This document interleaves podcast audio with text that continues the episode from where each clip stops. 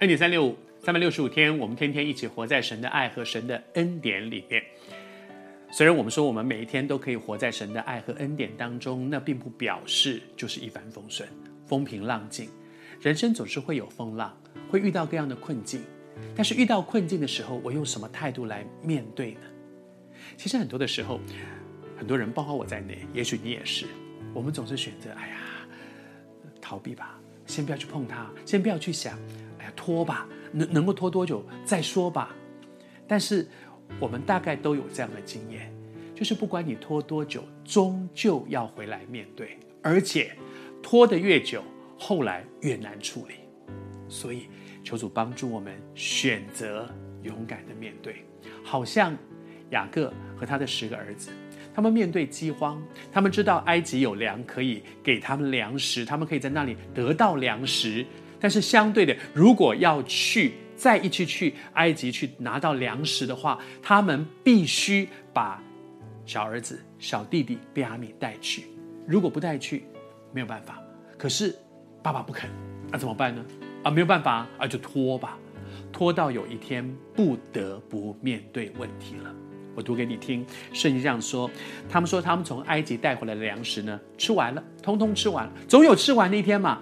带再多回来也会吃完的一天。可是那个那个饥荒是七年呢，哪里可以拖那么久呢？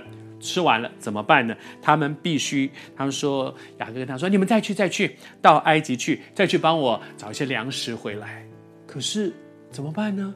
你就是不让我们带弟弟去啊。可是即便如此。终究是要面对，逃避再久也没有用。你也在很害怕面对一些生命当中很困难的事吗？这么长的一段日子以来，你也一直选择逃避、拖延。可是，在这个逃避和拖延的过程当中，每一天都心惊肉跳，每一天都害怕这个情况会不会真的搞到不可收拾。今天。我相信神带你领受这一篇信息。我求主对你说，不要再逃避，终究要面对的，终究要面对，勇敢起来面对。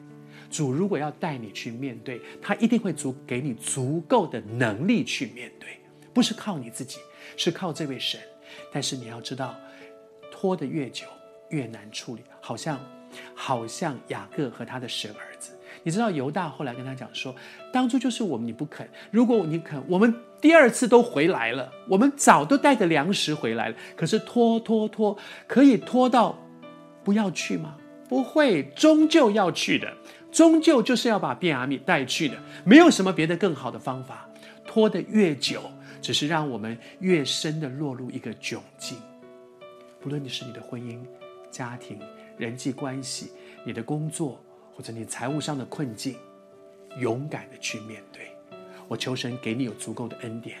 他既要你去面对，你就跟神说：“主啊，我愿意，但是请你帮助我，给我力量。”奉主的名祝福你，在他没有难成的事。